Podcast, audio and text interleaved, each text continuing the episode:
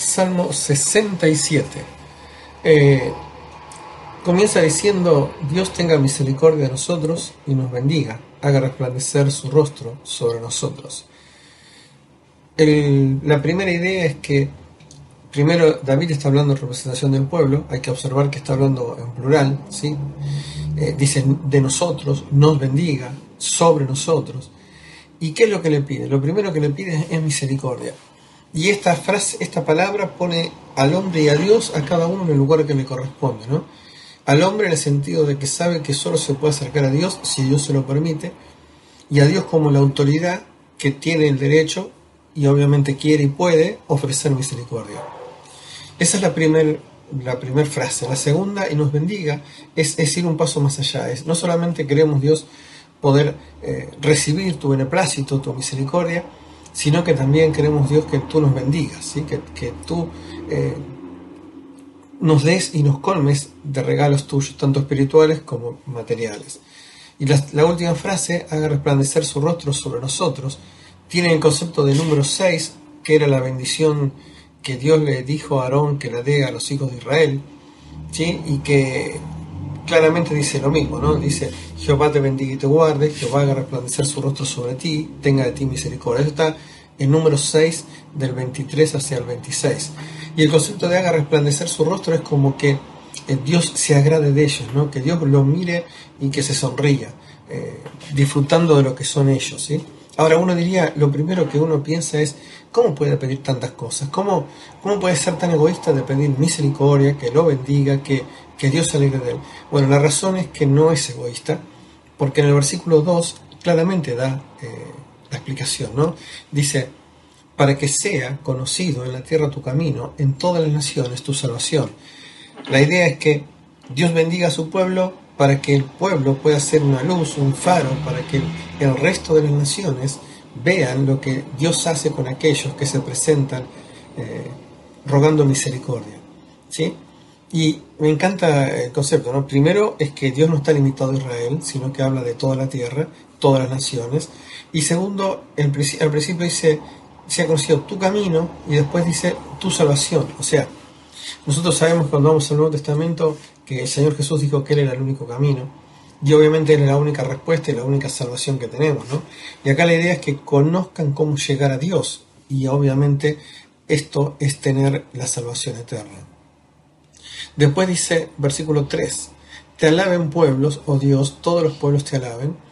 Es el proceso, ¿no? Cuando le conocen, eh, se acercan a Él, obviamente después van a tener que doblar sus rodillas y reconocer quién es Dios. Y también hay algo interesantísimo en este versículo, es que no, no podemos perder de idea que el salmista le está pidiendo a Dios que todos los pueblos le alaben. Y esto significa que el salmista está orando de acuerdo a la voluntad de Dios. Nosotros sabemos, tanto por Timoteo como por Pedro, que el deseo de Dios es que eh, todos los hombres procedan al arrepentimiento y que ninguno eh, quede eh, condenado a la eternidad. ¿no? Versículo 4. Dice, alégrase y goces las naciones, porque juzgarás a los pueblos con equidad y pastorearás a las naciones de la tierra. Este es el siguiente paso. Primero es conocerle, después es honrarle y después obviamente es disfrutar de sus bendiciones. ¿Y cuál es la razón? Porque juzgarás tiene la idea, la palabra tiene la idea de gobernar, ¿no? Pero no como el mundo lo hace, sino realmente con una justicia real. Y después pastorearás tiene la idea de cuidado, de guía, de protección. Nosotros sabemos que esto se va a cumplir en el futuro, ¿no? Que Dios realmente va a poner las cosas en su lugar y que su Hijo Jesucristo va a reinar con autoridad sobre la tierra. Y al final termina diciendo, te alaben los pueblos, oh Dios, todos los pueblos te alaben, que fue, es la misma idea del versículo 2, repite la idea del versículo 2, ¿sí? Y dice, la tierra dará su fruto. Obviamente cuando las cosas estén en el lugar que corresponde, cuando Dios sea el soberano, cuando el pecado sea quitado de la tierra, la tierra va a volver a, cumplir el objetivo inicial que Dios le dio, ¿no? Allí en el libro de Génesis.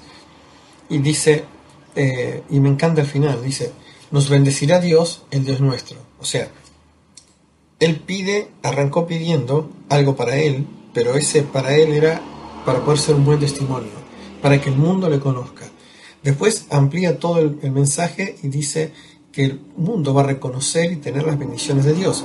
Pero al final vuelve a hacerlo personal. Observen que dice, nos bendecirá Dios, el Dios nuestro, era, es un Dios propio. Eh, y esto nunca lo tenemos que olvidar. La sociedad dice que Dios es bueno, sí, pero la pregunta es, ¿qué es para vos? ¿Sin qué relación tenés personal con Él? Y al final, el último versículo dice, bendigan a Dios y témanlo todos los términos de la tierra. La palabra temer es respétenlo, reconozcanlo, ¿no? Así que yo quiero hacer un último pensamiento muy cortito. Eh, David está poniendo a Israel en la responsabilidad misionera, porque observen que él dice, yo quiero tener una buena relación contigo para que el mundo crea. Y la, para que sí, sí, para que sea conocido tu camino, para que haya salvación. el tema es, nosotros estamos deseando lo mismo, estamos queriendo hacer lo mismo, estamos cumpliendo ese objetivo a todos los pueblos, todas las naciones que el Señor encomendó que llevemos su mensaje a todos lados. Pero no nos olvidemos que no es solamente llevar la palabra, sino que también es ser luz a través de, como dice el salmista, eh, recibir la misericordia, la bendición de Dios, la relación personal con Él. Que, así que este salmo es un salmo con un claro sentido misionero. ¿eh? Salmo 67.